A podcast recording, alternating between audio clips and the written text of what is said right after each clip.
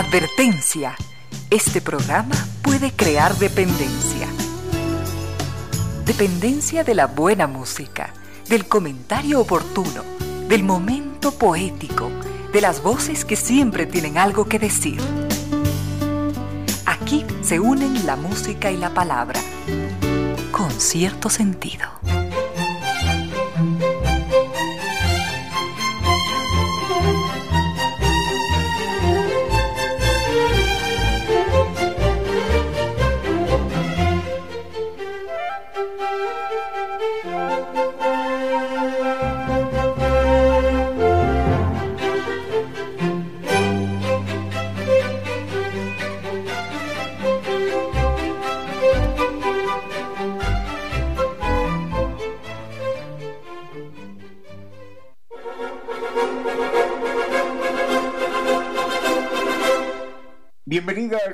Gracias sintonizar Radio Suceso 101.7, gracias por compartir estas horas de música, comentarios y entrevistas. Y ojalá, ojalá al final de la jornada, como siempre, podamos imaginar con esos favores que la fantasía nos hace, podamos imaginar que hemos rendido un real, justo y merecido homenaje a la inteligencia, a la sensibilidad, a la autoestima, a la confianza, a la alegría de vivir y siempre, siempre a las ganas de luchar de todas y de todos, donde quiera que nos encontremos, a las ganas de luchar por una vida más digna en lo individual y lo colectivo. Y en tarea de cada tarde, de cada jornada, de manera generosa, inteligente, leal, nos acompañan ustedes con sus correos a las casillas reina arroba radiosucesos.net o a la casilla ramiro arroba radiosucesos.net en Twitter arroba reina victoria de secta o arroba ramiro díez. En Instagram una única cuenta arroba reina victoria díez. Y en Facebook nos siguen como con cierto sentido. Gracias a ustedes por supuesto y también a estas destacadas empresas e instituciones que creen que la radio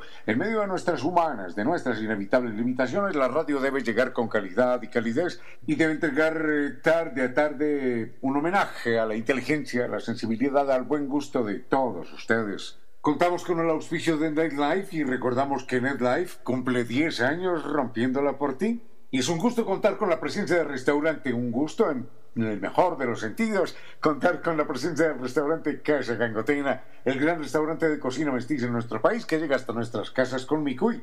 La propuesta es eh, vivir esa experiencia culinaria única.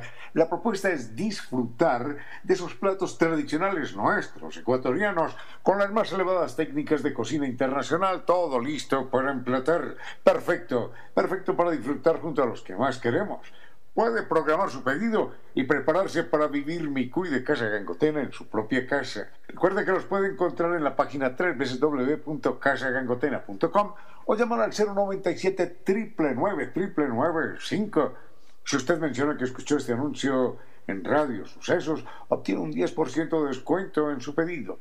Y algo importante, cada vez que usted recuerde Casa Gangotena, mi a usted se le va a hacer agua a la boca después de degustar aquellos platos. Recuerde, restaurante Casa Gangotena. Y Mole el Jardín eh, nos recuerda que este año tiene que terminar sobre ruedas y Mole el Jardín lo hace realidad. Puede ganar un espectacular Mazda CX-9 que es el gran regalo, es el mejor regalo para esta Navidad. Uno simplemente acumula 50 dólares en facturas y las registra desde la comodidad de su casa entrando a misfacturas.moljardin.com.es y también puede ganar mil dólares semanales. Este año hay que terminarlo sobre ruedas y es posible gracias al Mall El Jardín. Con cierto sentido.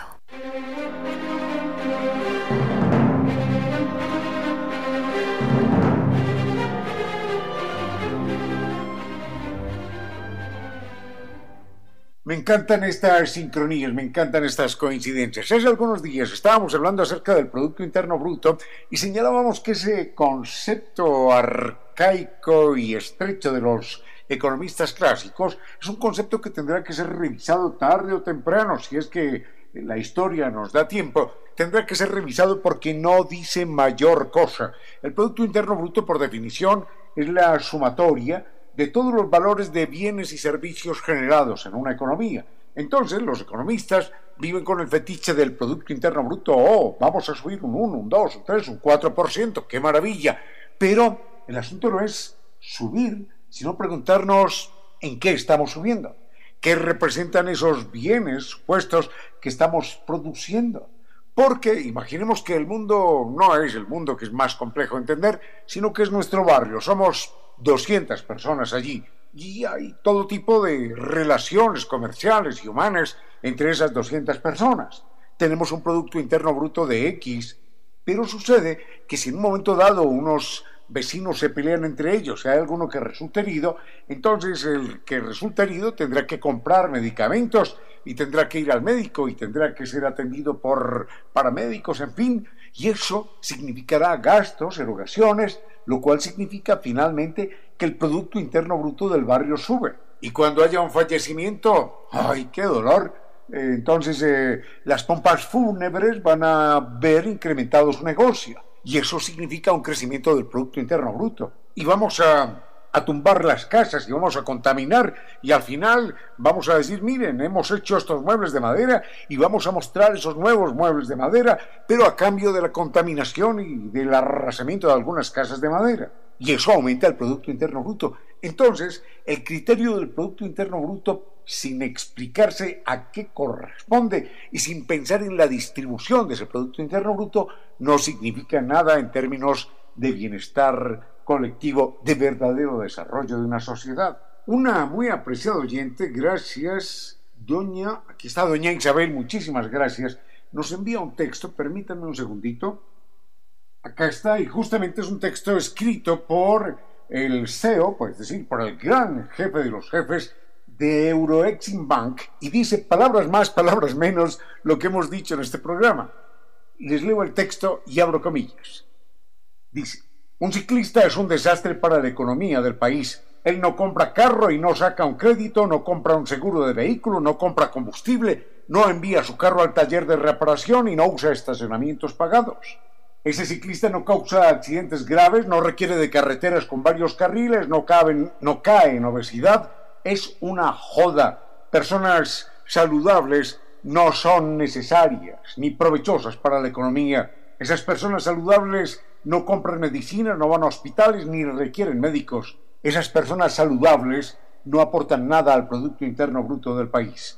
Por otro lado, cada nuevo local de hamburguesas, no digo el nombre, cada nuevo local de hamburguesas crea al menos 30 empleos, 10 cardiólogos, 10 dietistas, perdón, 10 dentistas y 10 nutriólogos, además de las personas que trabajan en el local. Escoja sabiamente ¿Qué quiere? ¿Qué quiere para el país? ¿Un ciclista u otro local de hamburguesas? En fin, y caminar es peor aún porque los que caminan ni siquiera compran bicicleta. Este es un texto delicioso de doña, Isabel, que es del eh, CEO de Euroexim Bank y nos lo remite para confirmar lo que habíamos señalado en estos días, que el criterio abstracto, sin contextualizar, sin escudriñar en él, del Producto Interno Bruto es algo que los economistas no deberían seguir manejando impunemente. Volvemos con algo más.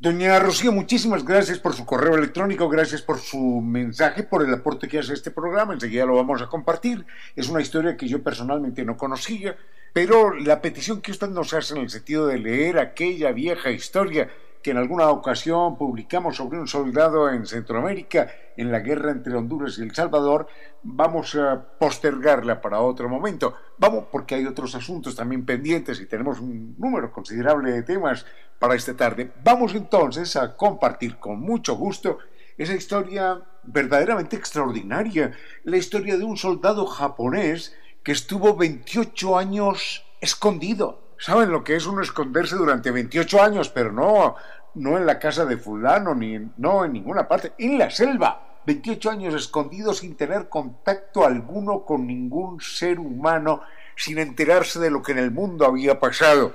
¿Y qué le sucede a este hombre cuando regresa a la realidad? Es decir, cuando regresa al mundo actual. La historia es de un eh, soldado, gracias señora, gracias doña Rocío, de un soldado que se llamaba Shicho Yokoi, japonés. Es una historia de sufrimiento, de superación, de heroísmo, verdaderamente impactante. Enseguida, doña Rocío, muchísimas gracias, la vamos a compartir al aire y la historia que alguna vez escribí al respecto la postergamos para otro momento.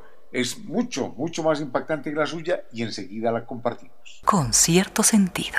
Es un verdadero gusto recibir los aportes que ustedes nos envían y es el caso del aporte que nos envía doña Rocío. Nos damos el gusto de leerlos todos, absolutamente y asumimos la tarea de convertir esas dos o tres páginas de un mensaje en un minuto y medio, dos minutos, tres minutos para, para la radio, porque la lectura de tres páginas resultarían un poquitito pesadas, tanto para ustedes como para nosotros. Muy bien que el resumen del relato que nos envía doña Rocío no nos dice la fuente, pero la historia es la siguiente, y no es el único caso, de soldados japoneses que quedaron eh, diseminados durante la Segunda Guerra Mundial con las operaciones militares norteamericanas y de los aliados en particular. Y en el año de 1972, en la isla de Guam, Guam es una isla que queda en el Pacífico, no muy lejos de Australia, no muy lejos de Filipinas, no muy lejos de Taiwán, en el mar Pacífico, es decir, frente a nosotros, pero mucho más al norte. Y la historia se remonta al año 41, cuando una operación militar norteamericana llega a la isla de Guam y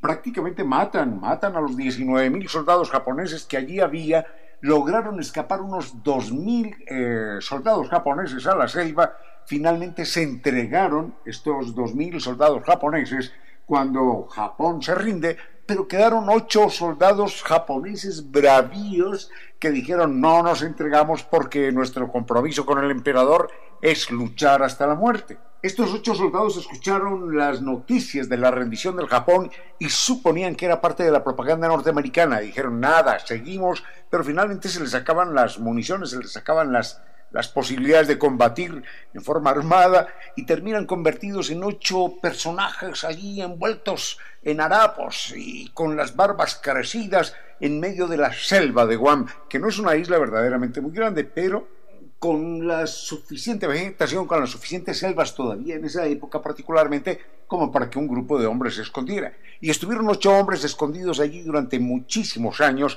fue muriendo uno tras otro, uno tras otro, y al final quedó un único soldado que ya no estaba ni siquiera en harapos porque la ropa de él, de él no había quedado nada y tuvo que aprender a vestirse con hojas y con cortezas de árbol. Este hombre se alimentaba de peces, de ranas, hasta de moscas, de escarabajos, de cualquier cosa que pudiera encontrar y así sobrevivió 28 años. ¿Saben lo que es uno estar 28 años escondido, metido en la selva sin ningún contacto con la realidad? Y al final, el hombre fue descubierto un día, fue capturado en el año de 1972, fue capturado, fue llevado al Japón, allí fue recibido como un héroe nacional y él dijo, eh, pido perdón, pido perdón porque mi tarea y mi, y mi fundamental juramento era derrotar a los Estados Unidos. Ese fue el juramento que yo le hice al emperador cuando fui a la guerra y no cumplí con mi juramento, no cumplí con mi palabra, así que pido perdón. Estuvo 28 años metido en la selva, aislado absolutamente de todo. Fue recibido como un héroe nacional y finalmente, inclusive el personaje, estuvo trabajando para la televisión, se convirtió en un superstar, protagonista de un programa de televisión en el cual explicaba, por supuesto tenía experiencia, métodos de supervivencia. El hombre se llamaba Yokoi, había tenido el título de sargento del ejército y lo más increíble es que no era ni siquiera militar, era un simple sastre, un sastre que fue reclutado por el ejército en ese momento de la Segunda Guerra Mundial y vivió esa epopeya, 28 años escondido. Imaginemos que durante la guerra del Cenepa hubiera quedado por allí algún soldado ecuatoriano perdido en la selva, eso fue en el año 95, así que a ese soldado ecuatoriano todavía no lo habríamos encontrado, y les le faltarían todavía tres años de soledad y de supervivencia heroica en medio de la selva. Ese fue Yokoi, el famoso soldado japonés que sobrevivió 28 años en medio de la soledad y el aislamiento y que dijo, pido perdón al emperador por no haber cumplido mi palabra, mi juramento, que era derrotar a los Estados Unidos. Ese fue el soldado norteamericano, no, soldado japonés encontrado 28 años después de la guerra. A esta hora, recuerde que cada nueva esperanza que sentimos nos hace ver de manera distinta el pasado. El padre de Confucio, el famoso filósofo chino, después de tener solo hijas, decidió casarse en un último matrimonio con una mujer muy joven. Ella, atemorizada por haber tenido un matrimonio con un hombre que la superaba con muchos años de edad, decidió subir a una montaña para conversar con los dioses. La leyenda cuenta que cuando ella ascendía a la ladera, vio que las hojas de las plantas y los árboles se erguían a su paso y que los troncos se inclinaban en forma reverencial mientras entraban en quietud y silencio los vientos y las aguas de los arroyos. La naturaleza entera, decían los campesinos, rendía homenaje a esa joven por llevar en su vientre a un ser humano tan valioso. Por supuesto que no era cierto, pero la leyenda creció con el tiempo y todos la aceptaban como real, dado el respeto que en su tiempo y en los siglos posteriores floreció alrededor del nombre de Confucio. Las leyendas creadas alrededor de Confucio, como con otros personajes, no siempre tienen asiento en la realidad, pero es la forma como la imaginación colectiva rinde homenaje a algunos seres humanos. Y la leyenda de la naturaleza, que rinde homenaje a la madre de Confucio, es eh, un reconocimiento al gran pensador, al hombre que predicó en especial la armonía y el respeto entre todos los seres humanos. En China, Taiwán, el pensamiento y ejemplo de Confucio siguen vivos en su gente.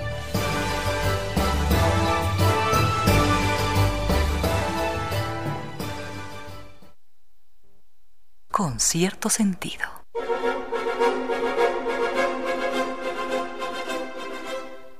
Continuamos con algunos temas para esta tarde. Nos había escrito don Rafa Proaño que nos dice que esta tarde está apta como para un té o un café porque está bastante fría.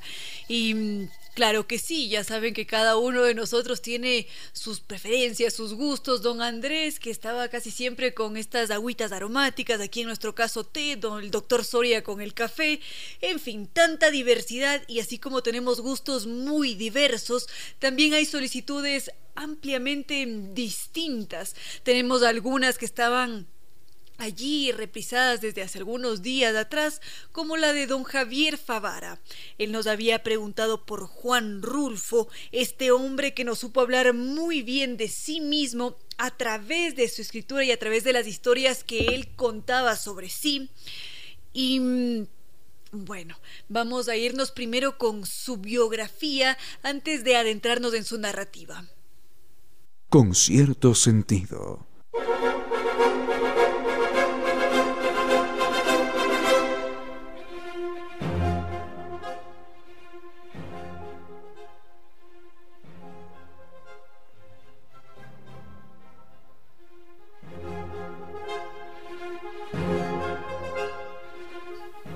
Bueno, entonces don Javier Favara nos había preguntado por la vida de Juan Rulfo, uno de los grandes.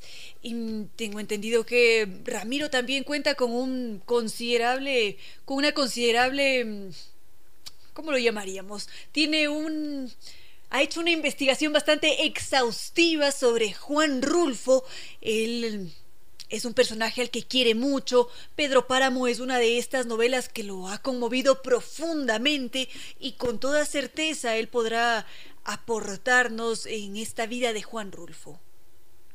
Y pero mientras que él eh, está aquí con nosotros, Pensemos en Juan Rulfo. ¿Por qué Juan Rulfo, cuando estamos leyendo sus libros, nos está hablando bien de él? ¿Por qué cada vez que pensamos en un Juan Rulfo, cuando estamos leyendo Pedro Páramo, lo sentimos allí? En numerosas ocasiones solemos decir que son los escritores quienes dejan su ser plasmado en el libro, aunque esto no siempre sucede, porque hay otros como Franz Kafka que más bien buscan anular su existencia.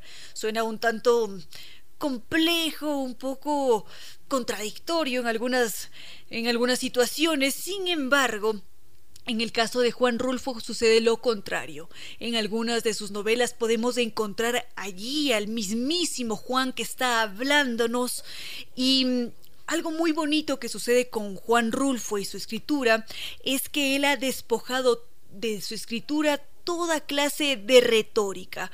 Nos damos cuenta de esto en novelas como Pedro Páramo o quizás esta recopilación de cuentos que es El llano en llamas.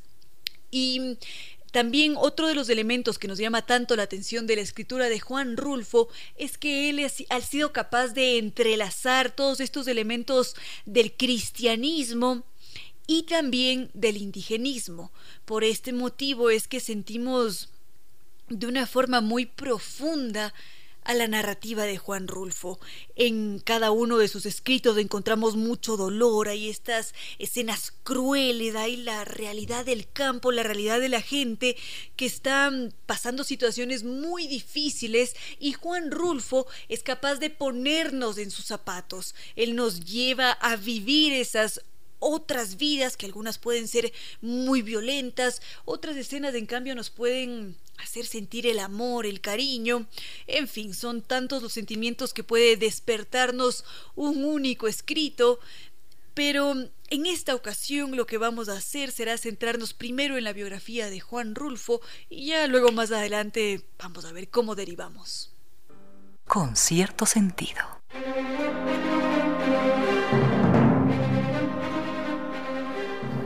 Habíamos empezado a conocer brevemente a Juan Rulfo, que fue este ser que supo muy bien cómo presentarse ante la sociedad. Él sabía muy bien cómo mostrarse, qué decir sobre él, y cuando él se refería a su niñez en lo posible intentaba hacerlo, porque él tenía no tan gratos recuerdos de su infancia y adolescencia, porque fue en aquel entonces cuando falleció su padre, su madre no pudo cargar con cuatro hijos, ella, no era capaz de tenerlos allí, entonces lo que hizo fue enviar a dos de los hijos a un orfanato y al cabo de unos meses la madre falleció.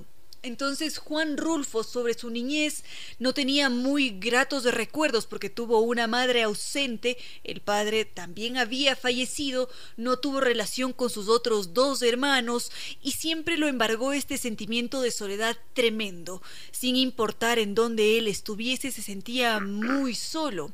Y también cuando Juan Rulfo habla sobre su niñez, él recuerda su hogar él dice que su San Gabriel natal era una zona de mucho conflicto, este territorio muy violento, donde él veía cómo los individuos morían en algunas ocasiones como moscas, las mujeres eran violadas, era una realidad muy dura. Entonces, él siempre veía a su San Gabriel de esa manera.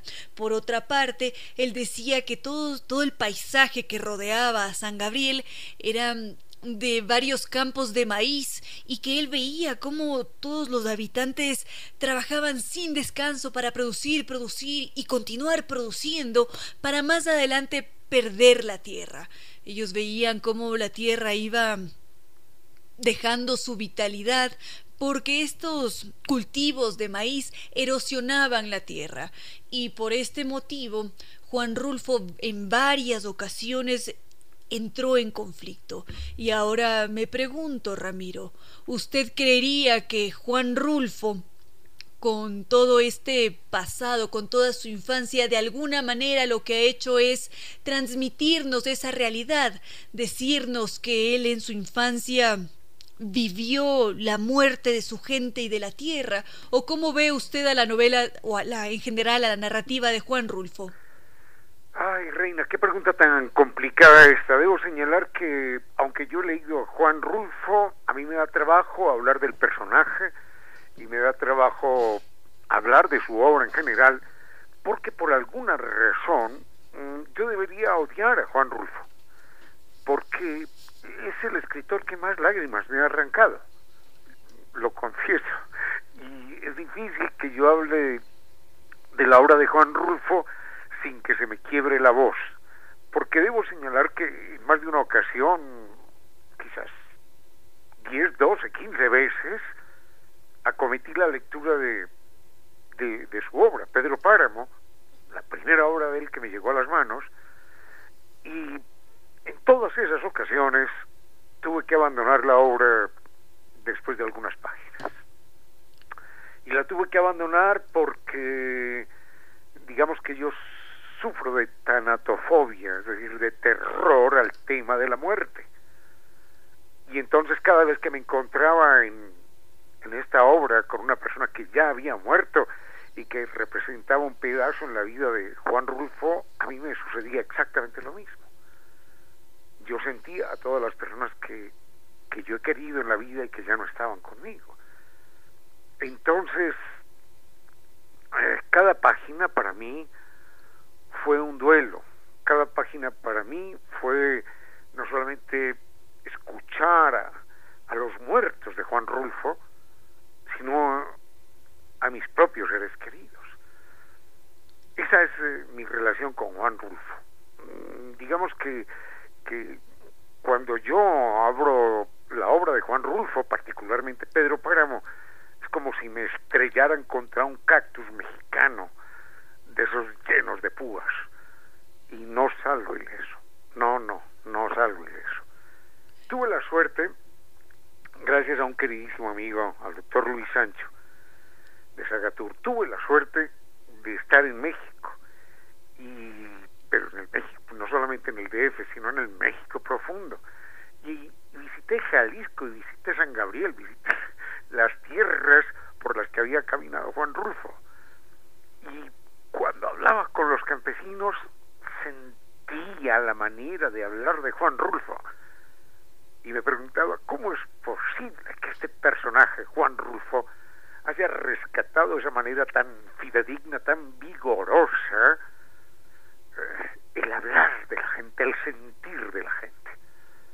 Eso sería lo que, lo que, bueno, tengo mucho más que decir de Juan Rulfo, pero lo quiero escuchar a usted, Reina.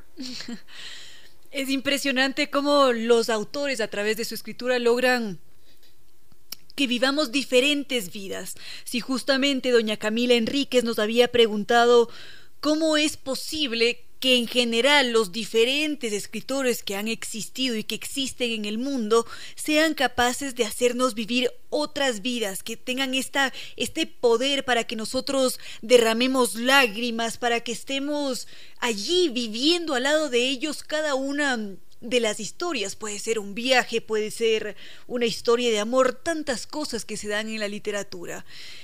En este sentido, usted podría decir, Ramiro, que que Juan Rulfo tiene algo de mago hechicero que ha logrado compenetrarse tan bien con su sociedad, apropiarse de cada uno de los rasgos, no solamente del habla, sino de las costumbres, para llevarnos a ese punto en el que vivimos varias vidas. Del alma, de las costumbres, eh, sobre todo de eso, del alma. Porque cuando uno lee las notas que ha dejado por allí Juan Rulfo regadas en tantas partes. Cuando uno lee esto, encuentra que él tiene recuerdos enraizados con su niñez. Entonces, por ejemplo, eh, él en alguna parte dice, yo de niño no tuve la fortuna de que nadie me contara cuentos. Viví en una sociedad dura, cerrada, desconfiada, donde nadie hablaba con nadie, los campesinos de la región solamente hablaban con, se dice, con los turistas, con los gringos. Entonces llegaba un turista, llegaba un gringo y se sentaban con él a contarle historias de fantasmas, de muertos, de violencia, del quehacer cotidiano. Y dice que cuando llegaba él, que era del lugar, entonces cambiaban de tema y decía, parece que va a llover. Y guardaban silencio. Y él dice, yo nunca tuve quien me contara cuentos. Mi niñez fue desafortunada en ese sentido.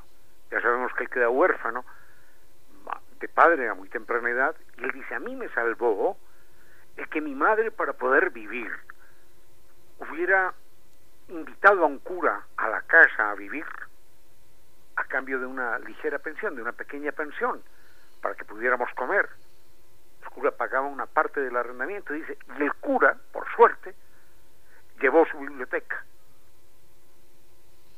Y esa biblioteca me salvó de la soledad, pero también me llenó de miedos. De miedos y de asombros, claro. Así que, ¿quién lo diría? Esa gran figura de la literatura mexicana, latinoamericana, mundial, porque Juan Rulfo está traducido hasta al polaco, al noruego, al danés. Esa gran figura que es Juan Rulfo se, la debemos a los libros de un cura que, nunca se, se alcanzó a imaginar que ese, que ese jovencito que tenía un nombre tan, tan, tan largo, eh, Nepomuceno, no sé cuántas cosas, eh, llegara a ser una figura de ese, de ese, de ese tamaño, de esa estatura literaria. Juan, ¿Eh? ah, perdón, lo interrumpí. No, no, no, no, no. Soy yo el que estoy hace rato hablando sola. Juan Pérez Vizcaíno, mejor conocido como Juan Rulfo. Enseguida volvemos con él. En algún lugar de la realidad existe la fantasía. Con cierto sentido.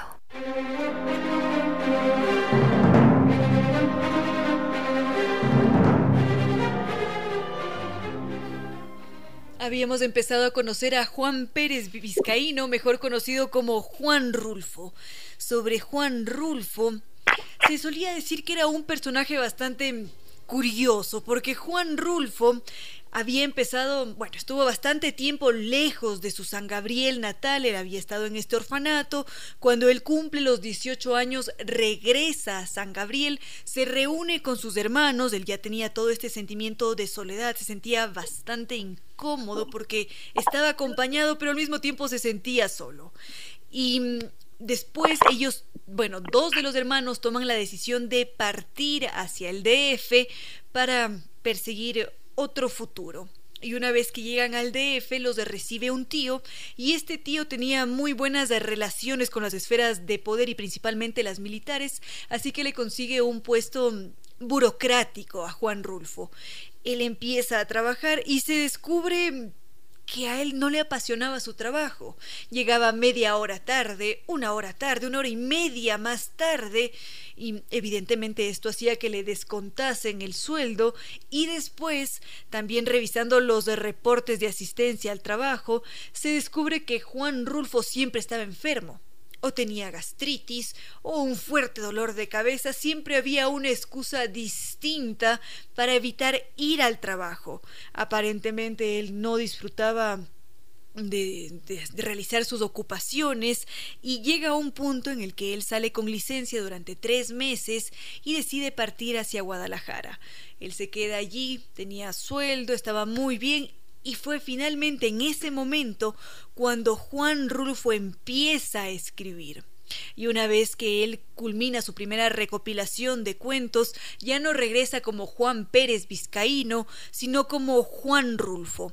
Algunos dicen que lo que había hecho Rulfo era adoptar el apellido materno de uno de sus tíos y otros en cambio afirman que Juan Rulfo tenía una predisposición considerable por la mentira. Él mentía con muchísima facilidad partiendo desde su nombre, aunque aquí podríamos mm, encontrar diferentes elementos que lo llevaron a cambiarse a un seudónimo. Pero si es que ya nos adentramos en su vida, descubrimos que hay más de una mentirita piadosa, quizás en algún aspecto de la familia, tal vez en una edad. Diferentes detalles nos dan noticias sobre esta predisposición que él tenía para mentir. ¿Usted eh, lo ve de esta manera, Ramiro? Juan Rulfo ha mentido o tal vez se envolvió tanto en sus narraciones que finalmente esas mentiras que él mismo estaba contando de otras realidades se tornaron en efecto en una realidad. Interesante la pregunta. Recuerdo lo que decía Gabriel García Márquez, que la vida no es eh, como sucedió, sino como uno la recuerda. Y evidentemente Juan Rulfo era un personaje, o si lo queremos llamar por su nombre completo, Juan Nepomuceno, Carlos Pérez Rulfo, Vizcaíno y no sé cuántas cosas más, era un personaje que con su vocación de escritor necesitaba construir o vivía construyendo otras realidades, otros mundos, que de alguna manera, no por imaginarios, dejaban de ser menos reales, con absoluta seguridad. Estoy convencido de que durante los años en los que Miguel de Cervantes Saavedra estuvo inmerso en el Quijote, el personaje del Quijote se apoderó de Miguel de Cervantes Saavedra. Y vuelvo y doy otro salto. Gabriel García Márquez cuando tiene que matar al coronel Aureliano Buendía, se pone a llorar y, y pasa un luto de una semana entera sin poder escribir porque mató al coronel Aureliano Buendía. Entonces, para un escritor es muy complicado deshacerse de esa realidad paralela que él crea en su obra. Así que, bueno, Juan Rulfo tenía fama de fantasioso y demás, y en cuanto a su nombre, yo entiendo que en vez de llamarse Juan Pérez, que es casi un, un nombre genérico, cuando la gente no sabe a, quién llamar, dice un Juan Pérez por ahí, en vez de llamarse Juan Pérez, está bien que se hubiera llamado Juan Rulfo, porque ese caso se da con alguna frecuencia. Pablo Picasso no era Pablo Picasso, era Pablo Ruiz. Pero quizás Pablo Ruiz no pegaba tanto como Pablo Picasso. Lo mismo con Juan Pérez. Juan Pérez, mejor que sea Juan Rulfo, ¿no? Así que yo a, a, Rulfo, a pesar de que me ha hecho llorar mucho en muchas ocasiones, le perdono sus desvaríos y sus y sus tendencias mm, a, a, exagerar, a distorsionar la realidad que vivía. Eso sería. Justamente sobre su otro apellido vizcaíno, el apellido materno, él también había creado otra historia. Él solía decir que los vizcaíno eran esta familia que había inventado su apellido, que no provenían de los vascos, sino que era una invención de su pueblo natal en San Gabriel, cuando ahora sabemos que vizcaíno era un apellido tan común como mm, castellano o tal vez em, catalán o de diferentes apellidos que nos daban noticia de los sitios de los que provenían los individuos. Bueno, eso, eso es eh, perfectamente posible, pero hace parte de, mm, de lo anecdótico en todo caso. Más allá de estos detalles que son deliciosos de conocer en los escritores, lo que cabe resaltar es que ese microcosmos, ese cosmos pueblerino, ese ambiente pueblerino, pegadito, pegadito de la parroquia rural por allá perdida en algún rincón de México, se convirtió en un lugar universal. A mí me asiste la certeza de que si la obra de Juan Rulfo la pudiera leer un, ciudadano del siglo XIX, se sentiría igual de conmovido, como nos sentimos hoy en el siglo XXI. Y ese pequeñito pueblo de Comala, ¿cómo no va a revivir emociones o a hacer sentir emociones en un sueco o en un japonés o en un australiano? la medida en la que todos hayamos tenido alguna vez una pérdida de un familiar, entonces nos metemos en esa novela y, y salimos, como decía ahora, como si a uno lo hubieran estrellado contra, contra un cactus mexicano, ¿no? Así que el valor de, de Juan Rulfo es verdaderamente extraordinario. Por eso a mí no me extraña que lo traduzcan al polaco y al noruego y al chino y al coreano. Y más faltaba. La gente cuando empieza a leerlo se siente conmocionada. Recuerdo a una muy apreciada oyente que en alguna ocasión me dijo, mire, yo no he leído cuentos, no he leído cuentos, no sé por qué no me gusta leer cuentos, me gusta leer solo ciencia, decía ella, pero no me gusta leer cuentos. Y me dijo, recomiéndeme un cuento, recomiéndeme un cuento para leer. Y le recomendé un cuento que es estremecedor de Juan Rulfo, que es No oyes ladrar los perros la, la historia de Ignacio, cargado por su padre. Y ella, bueno, ella me dijo, bien, lo voy a leer. Y me llamó al otro día, o los dos días, y me dijo, usted me dañó el, gusto a mí. Y le dije, pero ¿por qué me dañó el gusto? Y me dijo, porque después de ese cuento, ¿qué más voy a leer en la vida? Ya, ya después de eso he tocado el, el cielo y no creo que nada se le pueda comparar. Un poco exagerado el, el comentario, pero de todas maneras, eh, muestra el impacto que ese cuento y si alguien no lo ha leído se lo recomiendo no oyes ladrar los perros es una obra que es inolvidable bueno, bueno ya lo estaremos buscando y compartiendo a través de nuestras redes sociales a esta hora recuerde que nadie sabe tantas cosas malas sobre nosotros como nosotros mismos Y a pesar de ello, nadie piensa tan bien de nosotros como nosotros mismos. Seamos tan tolerantes con los demás como lo somos con nosotros mismos. En silencio, ese rayo de luz que entra por su ventana quiere decirle que a esta hora la música y los comentarios se disfrutan con cierto sentido.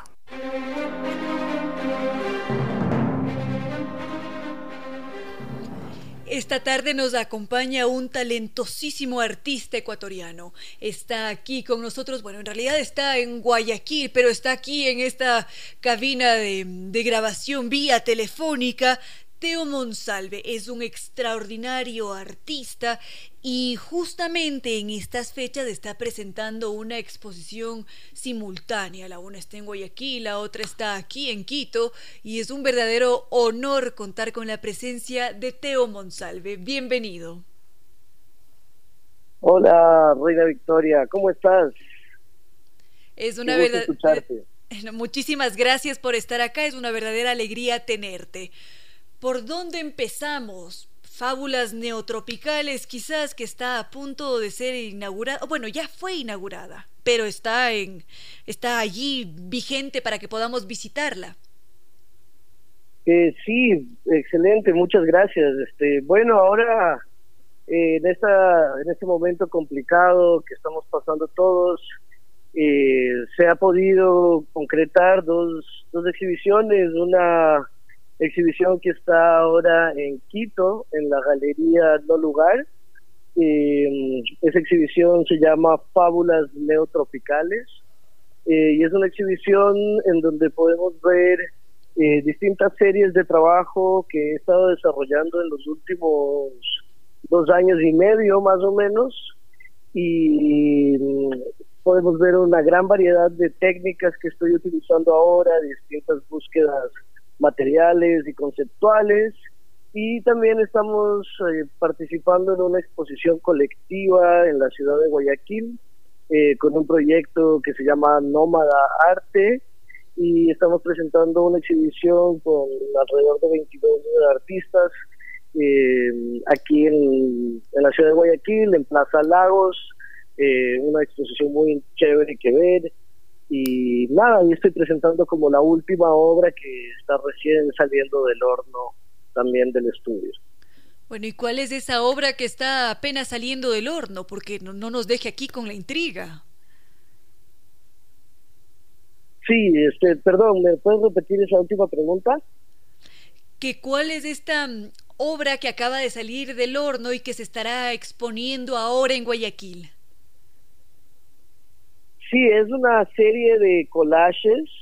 Eh, en la exposición que, que, pueden ver y visitar en Quito, en un lugar, eh, vamos a poder ver una um, gran variedad de técnicas que estoy trabajando alrededor de la pintura, el collage principalmente, y cómo estas dos técnicas se entretejen y se convierten en distintos lenguajes visuales y pictóricos que estoy empleando ahora y eh, la obra que tengo en Guayaquil de cierta forma es una suma ya de todas esas experimentaciones en una serie de collages eh, que están todos hechos sobre un papel artesanal eh, de amate que es la corteza de un árbol mexicano. Y toda la obra tanto la de Quito y la de Guayaquil se caracteriza por la materialidad que estoy utilizando. Muchos eh, materiales reciclados, orgánicos, resignificados y así, ¿no? Por supuesto que sí. Quizás usted podría decir que mm, esta técnica o estas diferentes técnicas que maneja para crear collages son sus predilectas o mm, por qué en este último tiempo ha trabajado esta técnica. Eh, bueno, la verdad es que yo me considero alguien que produce y genera imágenes.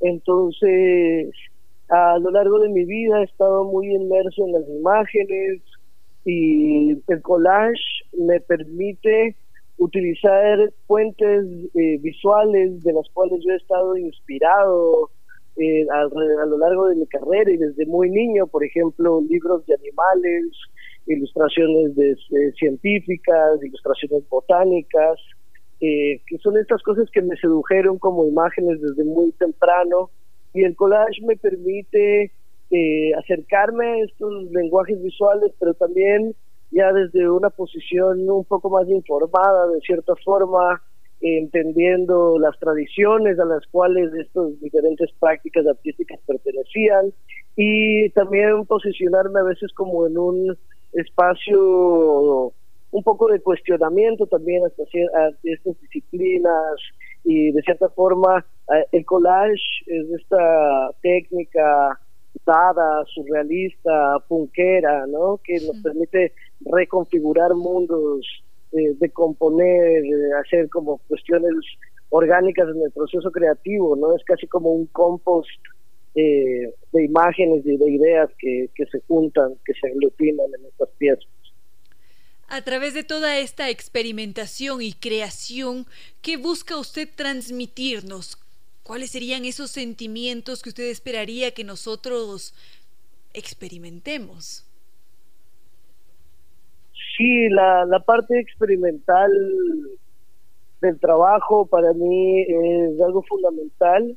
Me permite eh, salir de espacios de confort a los que uno puede llegar, eh, tal vez a través de métodos eh, más establecidos o clásicos, ¿no? El método te permite llegar a ciertos lugares, pero lo experimental, eh, me hace sentir que que el estudio también es como un laboratorio de ideas donde se pueden generar experimentos, utilizar la ciencia como metáfora, eh, el laboratorio como un espacio también de donde sucede eh, momentos mágicos, performáticos, ¿no? Entonces me gusta como abrir estos espacios flexibles eh, para el hacer como una forma de pensar también. Por supuesto que sí. Y usted siente que a través de su obra nosotros nos acercamos a su persona. Es decir, que cada vez que observamos un collage estamos viendo una parte de la esencia de Teo Monsalve. Bueno, pues eso creo que eh, definitivamente hay, hay una sensibilidad eh, personal que, que carga la obra, ¿no? Y me alegra mucho y me, me, haces un gran honor al decirme eso, que, que puedas encontrar algo de, esencia que, que, te resuene y, y que te hable en otros niveles de la obra también. Pues que parte de estas creaciones son suyas. Su creatividad es lo que está saliendo desde lo profundo, que luego queda plasmado en un lienzo o en estos papeles que nos estaba mencionando de la corteza de los árboles, y en buena hora que esto suceda. Ahora nos preguntamos, ¿hasta cuándo podremos visitar su obra tanto en Guayaquil como en Quito?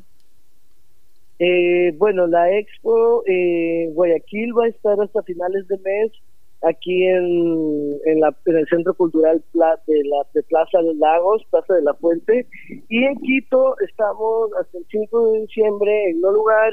Eh, si es que siguen las redes sociales de No Lugar eh, y mis redes sociales también vamos a estar anunciando, por ejemplo, tenemos visitas guiadas la tarde de este sábado, eh, desde las 2 de la tarde en adelante voy a estar en la galería y voy a estar eh, esperando que la gente llegue y voy a hacer unas visitas guiadas donde voy a detallar eh, cada técnica que se utiliza.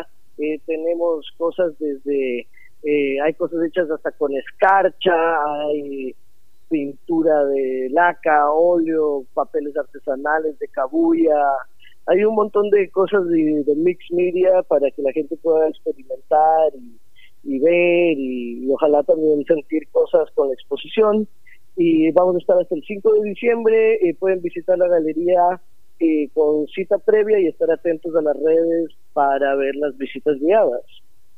¡Qué maravilla! Sabemos que está contra el tiempo porque hoy día estarán presentando la exposición, pero antes de que se nos escape le robamos unos cuantos minutitos más para descubrir eh, por qué Teo Monsalve se decidió por la pintura, qué fue lo que lo movió a crear arte. Bueno, este, la pintura, eh, la, pintura definitivamente, aunque suene medio cliché o, romántico o lo que sea, eh, me encontró a mí en realidad, yo como que no tuve escapatoria.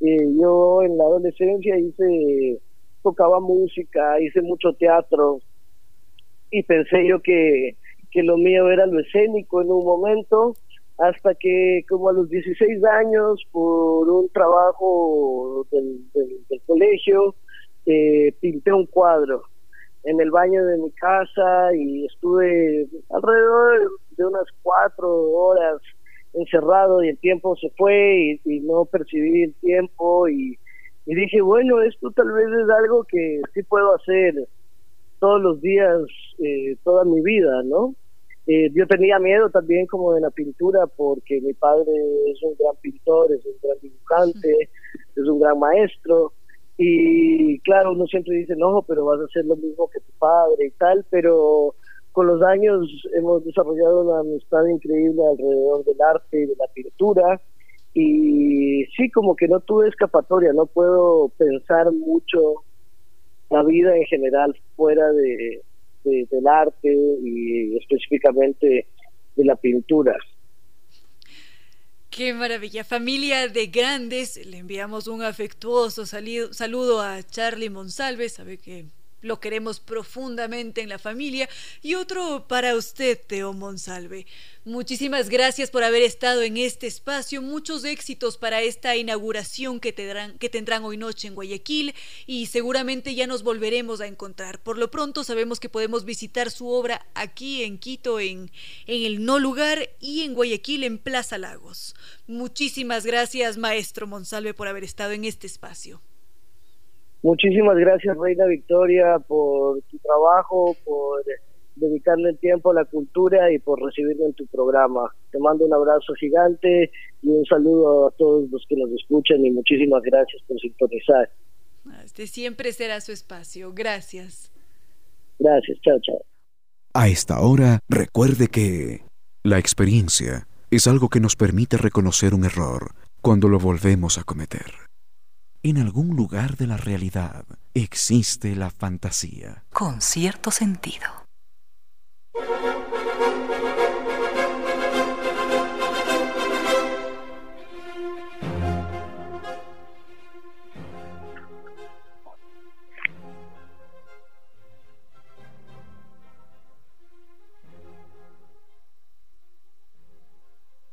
Pide el corazón cuando hay estos grandes eventos como los mundiales, cuando de repente se enfrentan dos naciones que uno las siente como propias. Ayer había jugado Ecuador contra Colombia. Y allí, ¿qué fue lo que hicimos, Ramiro? Porque de alguna manera, al menos en mi caso, tenía el corazón dividido. bueno, yo no sé, mi corazón en esa medida no, no, no es esquizofrénico, en absoluto, no. Eh, yo realmente disfruté mucho del lindo fútbol, del fútbol efectivo, extraordinario de cada gol del Ecuador. Eh, fue una verdadera maravilla, porque de hecho debo señalar que, que a mí lo que me gusta del fútbol son los goles, ¿no? Fundamentalmente los goles. Eh, no sé si soporto ver por televisión un partido de una hora, no soy capaz, una hora y media. Solamente me gusta concentrarme en el, en el momento de los goles y ayer Ecuador nos dio seis regalos extraordinarios. Yo hice un chiste a propósito en Internet, en Twitter, diciendo que, que estaba muy bien que los defensores colombianos conservaran la, las medidas de bioseguridad, el protocolo y demás, y la distancia con, con todo el mundo pero que no podían conservar la distancia tratándose de marcar a los delanteros ecuatorianos. ahí, ahí el protocolo y la pandemia ya no contaban, ¿no? Y fueron seis goles históricos de Ecuador con una factura extraordinaria, cada uno más bonito que el otro, ¿eh? Así que, que tengo amigos en Colombia con los que me escribo y demás, y familiares, y y todos maravillados del, alto nivel futbolístico del Ecuador. Muy bien, muy, muy, muy grato, muy satisfactorio. Es que recuerdo, este programa no es un programa deportivo, Pero recuerdo lo que decía un, un periodista español. Decía, no es cierto, no es cierto que el fútbol sea un asunto de vida o muerte. Es mucho más que eso. Señalando que es, como dice Eduardo Galeano, la única religión que no tiene ateos, o la religión que menos ateos tiene. El fútbol emociona mucho, y recuerdo una frase de Albert Camus, que decía, el escritor argelino francés, que decía, la patria es la selección de fútbol en la cancha. Y creo que es verdad, ¿eh? Creo que es verdad, porque nadie se emociona, digamos, viendo a 120 asambleístas reunidos, no, no, nadie pagaría por eso, ¿no? Nadie dejaría de almorzar por ver a 120 asambleístas reunidos. Nadie les pediría autógrafos. Nadie quisiera hacerse tomar una foto con 120 asambleístas, no, que en teoría también representan al país. Pero con la gente de la selección, claro que sí. Esa es la idea mía. Yo no sé usted cómo vivió Reina el partido o el resultado complejo, es, es, es, muy duro porque tanto Colombia como Ecuador son mis patrias y es complicado, duele por una parte pero alegra enormemente y lo que hacemos por supuesto ahora es celebrar y festejar a la selección ecuatoriana o bueno, también a cada uno de los jugadores que lo dejó absolutamente todo en la cancha. Por ahora vamos a hacer una pausa y enseguida volvemos. Cual un abismo es tu silencio hondo, viviré en el abismo. En pocas palabras, la poesía dijo, Cual un abismo es tu silencio hondo, viviré en el abismo.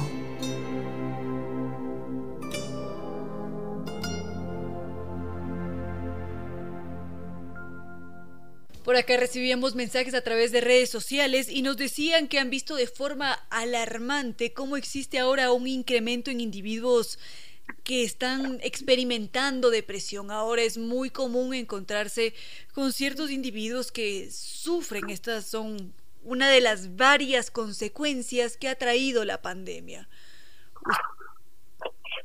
Usted, Ramiro, lo ha vivido así, de esta manera, también ha visto este incremento en la afectación de la salud mental. Por supuesto, sí. Yo he tenido llamadas personales, correos electrónicos, mensajes de mucha gente que está afectada por este tema de la pandemia que a todos nos ha lastimado profundamente. Eh, leí algunas estadísticas impresionantes para Estados Unidos. Y si allá son eh, impresionantes, me imagino que aquí no son menos. Por ejemplo, se señala que el 74% de 74% de las personas que pierden el empleo eh, empiezan a vivir episodios lógicos de depresión y el 51% en total empiezan a experimentar angustia ya, angustia crónica.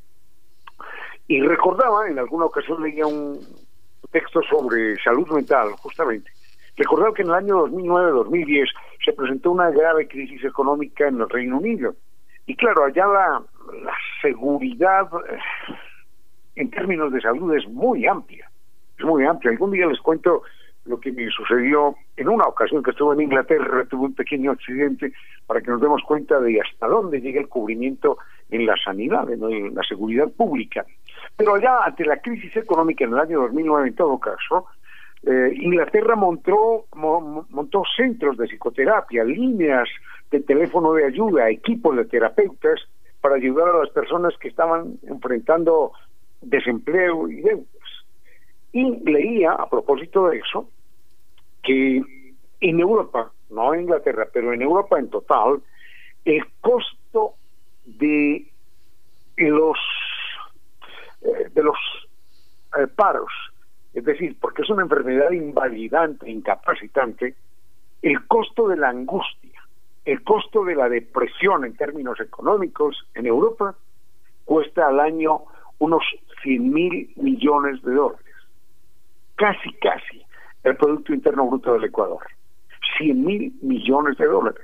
Entonces, estos son 100 mil millones de dólares que pierde la economía consecuencia de la angustia, de la depresión de la gente Yo no sé cómo lo miden, pero lo miden y dicen, hombre, no podemos perder 100 mil millones de dólares al año. Necesitamos gente sana, gente equilibrada, gente dispuesta, gente dinámica, porque una persona deprimida y angustiada está rindiendo a un porcentaje bajo de su capacidad.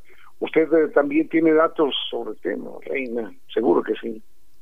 Muchas veces lo que sucede en nuestras sociedades es que dejamos a un lado la escucha y esta capacidad que tenemos para expresarnos. A veces olvidamos que cuando hacemos un acto simple como el del conversar con el otro, cuando intentamos exteriorizar qué es lo que estamos sintiendo, eso de alguna manera nos libera una considerable carga emocional. Y cuando sentimos que otro nos está escuchando, nos entrega un mayor beneficio.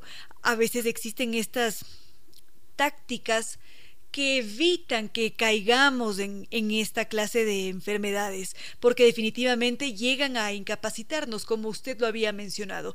Y a propósito, el 15 de noviembre había sido el día de la escucha y siempre este hecho, este noble gesto de escuchar al otro va a ser em, magnífico para quien esté atravesando una situación compleja como haber perdido el trabajo o quizás haber perdido a un familiar.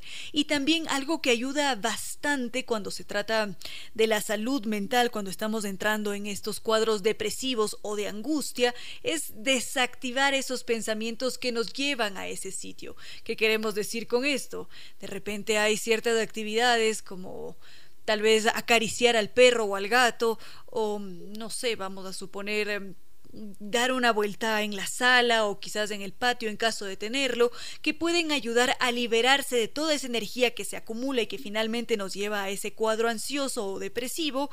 Y si no, también existen otras opciones, ¿verdad, Ramiro? bueno, claro que sí, aparte de acariciar el perro y el gato, eh, que son eh, eh, estímulos así muy cercanos que eventualmente podamos darnos, hay también la posibilidad de decir voy a, voy a, no en este momento, pero sí en pocos días, en un mes, algo así. Y es, por ejemplo, voy a ganarme un Mazda, voy a ganarme un Mazda CX9. Le cuento que esa es una posibilidad que seguro que uno la piensa y la piensa con una sonrisa en los labios. La posibilidad, doña Reina, y se la recomiendo a usted, a Vinicio no, porque tiene muy buena suerte, ¿no? Entonces a Vinicio no se la recomiendo, pero a usted, Reina, sí le recomiendo que termine este año sobre ruedas gracias a Moral Jardín, porque hay un espectacular Mazda CX9 que nos está esperando y es un gran regalo. Todo lo que tiene que hacer usted, Reina, es acumular 50 dólares, 50 dólares y registrarlos desde la comodidad de su casa. Simplemente entra a misfacturas.moraljardín.com.es y además puede ganar mil dólares semanales. Y, y así termina el año sobre ruedas con Moral Jardín. El problema es que Vinicio nos escuchó, tiene muy buena suerte, si participa va a ganar. Eso es. Un momento para la historia y las noticias del mundo de los animales, nuestros hermanos. Nos equivocamos los seres humanos cuando suponemos que los animales carecen de una conciencia ética. En un experimento realizado con monos en la Universidad de, Yale, le enseñaron a un macho a insertar una ficha en una ranura para obtener comida. Después le permitieron a este macho compartir la misma celda con otra mona de su misma especie. La mona en principio no conocía el uso de las monedas, no sabía cómo insertarlas en la ranura para obtener comida. El mono utilizaba sus propias monedas para obtener eh, comida y entregársela a su compañera de celda. El mono no se beneficiaba absolutamente nada de aquella acción.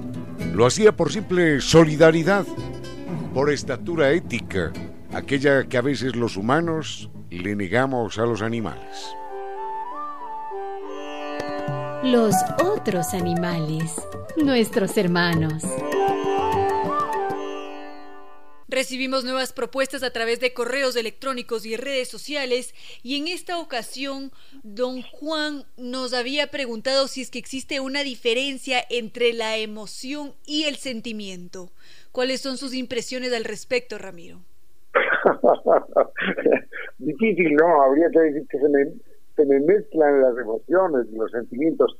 Dicen los psicólogos, yo no soy psicólogo ni nada de esas cosas parecidas, dicen los psicólogos que, a ver, que el sentimiento es una emoción que se hace permanente en el tiempo. Que el sentimiento es una emoción que se ha hecho consciente que se ha hecho constante. Cuando una cosa lo impresiona a uno en un sentido o en otro, si después se olvida dejará alguna huella pequeñita, pero no hace parte ya de nuestro pilar emocional. En tanto que si esa emoción se hace constante se hace consciente, y uno dice, yo quiero esto por esto, por esto, y todos los días lo va queriendo y lo va queriendo más y más, entonces ese sentimiento termina, con, perdón, esa emoción termina convertida en sentimiento. Esa es la diferencia fundamental. Creo que los animales humanos estamos hechos de sentimientos y de emociones, y eso va siendo como un sedazo. Algunas se pierden, no dejan mayor huella, otras hacen parte finalmente de nuestros pilares emocionales y terminan por definir nuestras vidas. Por eso, eh, finalmente, eh, estoy recordando una pequeñita historia de unos indígenas amazónicos. Perdón que me desvíe un poco, pero eh, un jovencito le preguntaba a su padre en la Amazonía que, que sentía dos, dos animales feroces, lobos, peleando dentro de él, dentro de su espíritu, dentro de su alma, que uno era el lobo del amor por algo y ese otro lobo del odio por eso mismo, y que no sabía, que no sabía cuál de los dos habría de triunfar. Y el padre le dijo, hijo mío, triunfará el lobo que alimentes. De idéntica manera, los seres humanos estamos hechos de contradicciones, de emociones contradictorias, a veces opuestas. Y terminará por vencer y por imponerse aquella emoción que alimentemos. Y eso, eh, esa emoción que alimentemos terminará convertida en sentimiento. Sentimiento de odio, sentimiento de amor, por ejemplo. Eso es.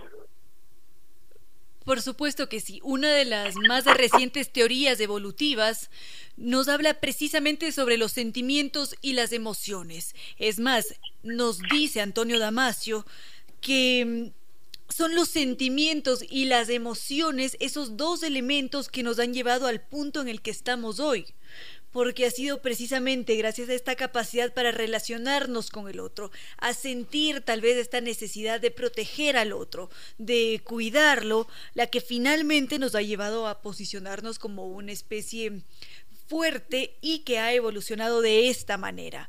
Entonces, por supuesto que somos sentimientos y emociones. Y Antonio Damasio en su investigación hace una mención que tal vez nos suene un tanto disparatada, y es bastante revolucionaria también porque Antonio Damasio habla precisamente sobre microbios que colaboran, sobre estos microscópicos seres que mm, siempre intentan asociarse, si bien es cierto, ellos no están experimentando un sentimiento o una emoción, pero según él, esa es la pista que nos podría explicar cómo se ha desarrollado este sentimiento colaborativo, porque en estos microbios descubrimos que ellos se asocian para poder alimentarse, para poder...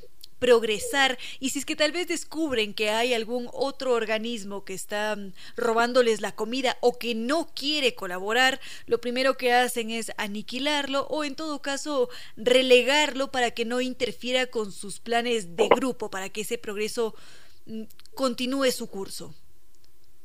En silencio, ese rayo de luz que entra por su ventana quiere decirle que a esta hora la música y los comentarios se disfrutan con cierto sentido. Justamente don Rafa Proaño nos decía que para estas tardes frías siempre viene el café o el té. Es más, nos había propuesto que nosotros en este momento también tomáramos nuestro café o nuestro té y eso es lo que hemos hecho. Pero también saben que viene perfecto para acompañar el café o el té de la tarde hay este alimento que nos convierte en auténticos quiteños, este alimento que forma parte de nuestras tradiciones, porque en Quito tenemos una tradición extraordinariamente deliciosa, que son las guaguas de pan y la colada morada. Y enhorabuena que Cirano y Corfú nos inviten a disfrutarla hasta este 22 de noviembre. Las guaguas de pan y colada morada más queridas están allí esperándonos en Cirano y Corfú hasta este 22 de noviembre para convertir a nuestras tardes o quién sabe en mañanas mucho más dulces. Y como habíamos mencionado antes, estábamos inmersos en este tema de los sentimientos, las emociones, que las recientes teorías evolutivas proponen que han sido precisamente los sentimientos y las emociones las que nos han permitido avanzar en la evolución. Y no solamente eso, está allí presente latiendo muy fuerte la cooperación, como habíamos visto con estos pequeños microorganismos. ¿Es así como lo vemos, Ramiro? Bueno, usted ha estado leyendo a un autor y a ese autor yo no lo conozco. Yo he estado también, casualmente, estos son sincronismos, he estado también leyendo el mismo tema pero en otro autor. Este es un regalo extraordinario que me hizo un muy, muy, muy apreciado oyente.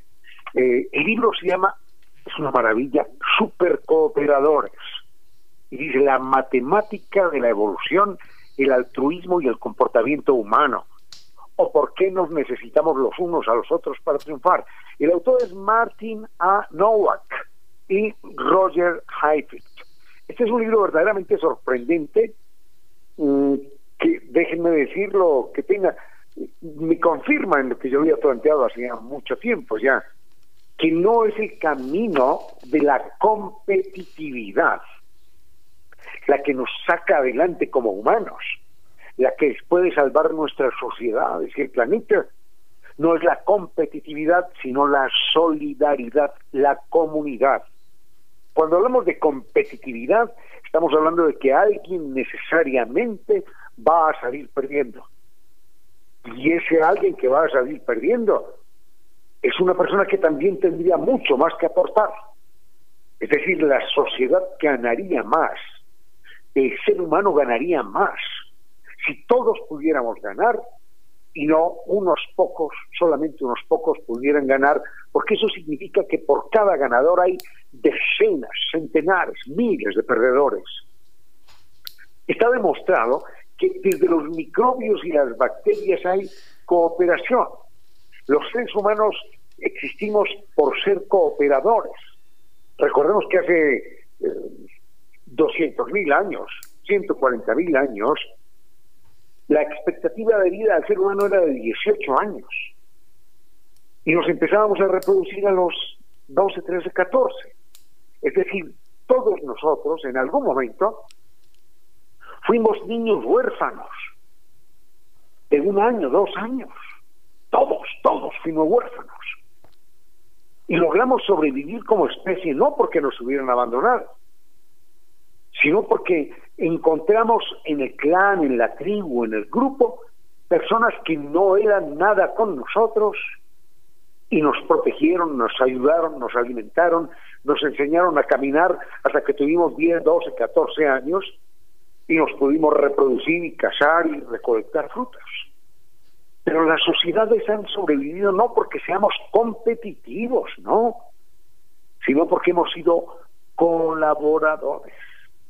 A propósito, eh, me han hecho un gran honor y es que me han invitado a una charla, a lo que se llama una conferencia TED.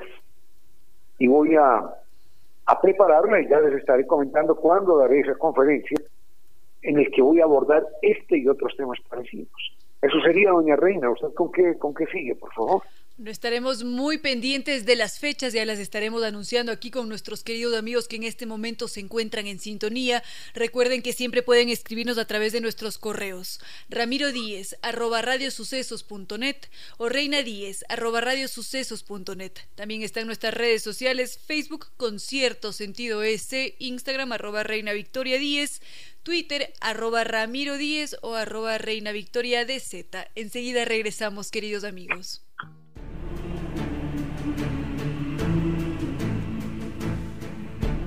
Viva con Diners. Viva su mejor historia. Aquí en Sucesos, un día como hoy. Con el auspicio de Diners Club, tu mundo sin límites.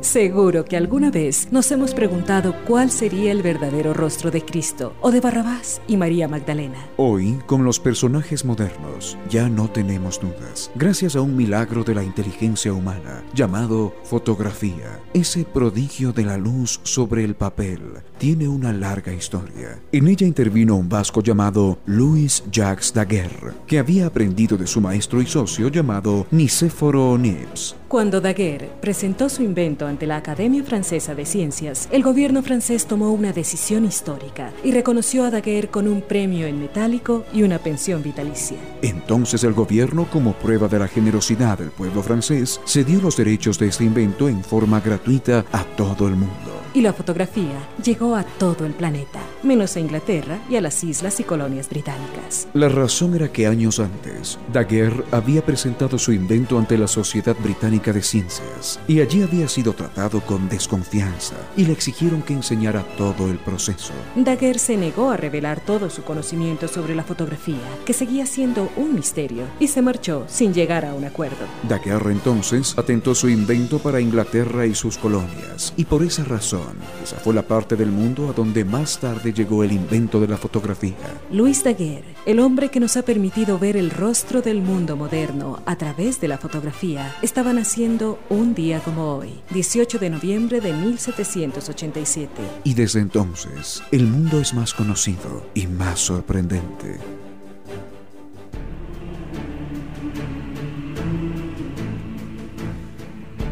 Viva con Diners viva su mejor historia. Aquí en Sucesos, un día como hoy. Con el auspicio de Diners Club, tu mundo sin límites. Nos han pedido que en esta tarde compartamos agenda cultural, así que vamos con ella. Teatro, cine, música, pintura, literatura. Los seres humanos somos seres culturales. La brújula de la cultura apunta a este norte. Nueva Acrópolis por el Día Mundial de la Filosofía tiene ha preparado un programa de actividades en donde se desarrollarán entrevistas, conversatorios, paneles sobre la filosofía. Hoy miércoles 18 de noviembre hubo esta entrevista con conversatorio radial en Radio Siria y Ambato a las 10 de la mañana hasta las 12 el día. Este evento ya pasó, es una pena, pero mañana, jueves 19 de noviembre a las 10 y cuarto de la mañana hasta las 11 en Radio Católica Quito habrá esta entrevista conversatorio radial sobre filosofía. Por otra parte, el teatro Fundación Teatro Nacional Sucre nos invita a disfrutar del quinteto Vientos Mitad del Mundo que está presentando un concierto virtual y presencial desde el Teatro Variedades. Este quinteto de vientos de madera ofrecerá un inolvidable concierto hoy miércoles 18 de noviembre a las 18 horas desde el Teatro Variedades de Ernesto Albán. Este evento se lo puede disfrutar de forma presencial y virtual. Podemos adquirir las entradas en tickets.teatrosucre.com. Seguimos de revisando la agenda.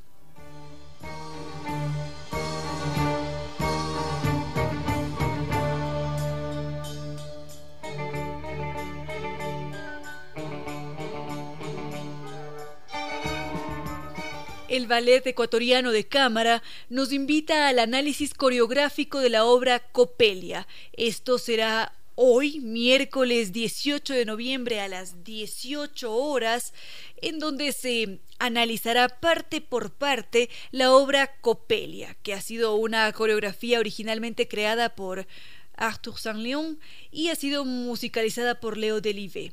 El argumento de esta obra se refiere a este pálido y misterioso doctor Coppelius, quien además es inventor y crea en secreto muñecas de tamaño real que danzan. Dichas muñecas tienen un aspecto tan real que un hombre del pueblo se enamora de una de ellas y rechaza a su amor verdadero. Él se llama Franz y ella es Nalde. Esnalde siente curiosidad y junto a sus amigas revisa la casa del doctor Coppelius y descubren que estas muñecas bailaban Así que ella decide tomar su lugar y para el doctor Coppelius es una magia, es un verdadero milagro poder ver a sus muñecas cobrar vida y se decepciona mucho cuando descubre la verdad. Franz la rescata y terminan casándose y siendo muy felices. Por otra parte, la Banda Sinfónica Metropolitana de Quito estará con su concierto de gala por sus 30 años. Esta banda sinfónica metropolitana de Quito está dirigida por Luis Castro y en este 2020 están de aniversario. Se cumplen 30 años de trayectoria artística en la escena musical ecuatoriana y para celebrarlo, este notable elenco de la capital hará un concierto de gala en el Teatro Nacional Sucre mañana, jueves 19 de noviembre a las 5 de la tarde. El acceso es libre porque será transmitido a través de los canales de Facebook y YouTube de la función de la Fundación Teatro Nacional Sucre. Creo que hasta aquí vamos con nuestra agenda cultural. Mañana ya estaremos con... Ah, no, se nos está escapando uno. Acá está el estreno latinoamericano de Directoras y Animadoras 2, la Cinemateca Nacional Ulises Estrella de la Casa de la Cultura Ecuatoriana, Ícaro Espacio Distribuidora de Ciudad de México con el apoyo de la Red de Cineclubes del Ecuador, nos invitan al estreno latinoamericano del volumen 2 de Mujeres Directoras y Animadoras. Se trata de una compilación de 10 cortometrajes de animación de directoras mexicanas y de otros países que se estarán presentando este jueves 19 de noviembre a las 7 de la noche. Se va a realizar primero una presentación y a las 8 de la noche habrá un foro con las directoras a través de Facebook Live. Los cortometrajes van a poder ser apreciados únicamente el jueves 19 y el viernes 20 de noviembre en el link www.youtube slash M de mamá, O de oso, Z de zapato, 1, C de casa, T de tatuaje, W, guion medio y G de gato. Así que cortometrajes de mujeres mexicanas este jueves 19 y viernes 20 de noviembre. Con cierto sentido.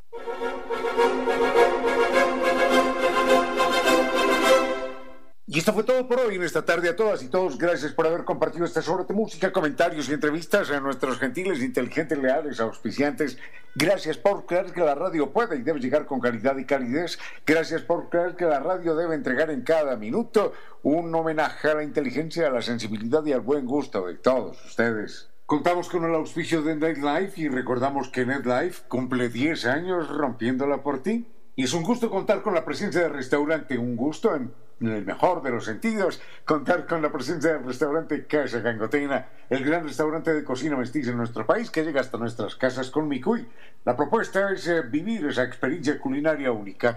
La propuesta es disfrutar de esos platos tradicionales nuestros, ecuatorianos, con las más elevadas técnicas de cocina internacional, todo listo para emplatar. Perfecto, perfecto para disfrutar junto a los que más queremos puede programar su pedido y prepararse para vivir mi cuy de Casa Gangotena en su propia casa. Recuerde que los puede encontrar en la página www.casagangotena.com o llamar al 097 999 Si usted menciona que escuchó este anuncio en Radio Sucesos, obtiene un 10% de descuento en su pedido.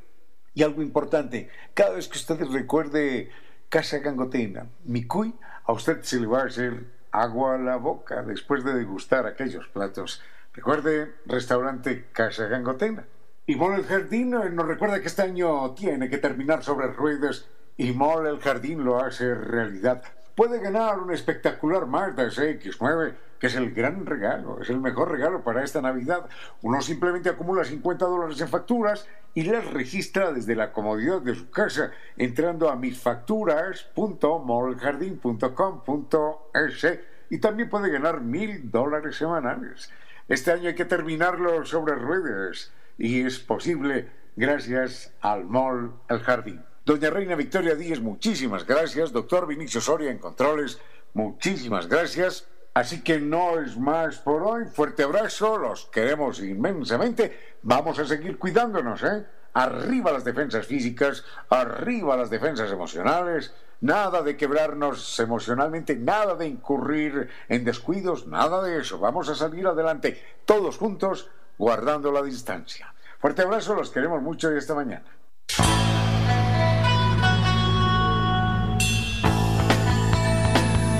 Como dicen es cierto que en la vida no hay casualidades, piense, ¿por qué escuchó usted este programa? Tal vez escuchó aquello que necesitaba o tuvo la sospecha de esa luz dentro de su propio ser. Una gota de agua, un corazón que late, una semilla en su memoria, un remanso en medio de sus prisas, una voz que aliente su esperanza, una pluma para sus alas. Algo de eso hemos querido ser. Aquí, en concierto sentido, con Ramiro Díez. Y Reina Victoria Díez.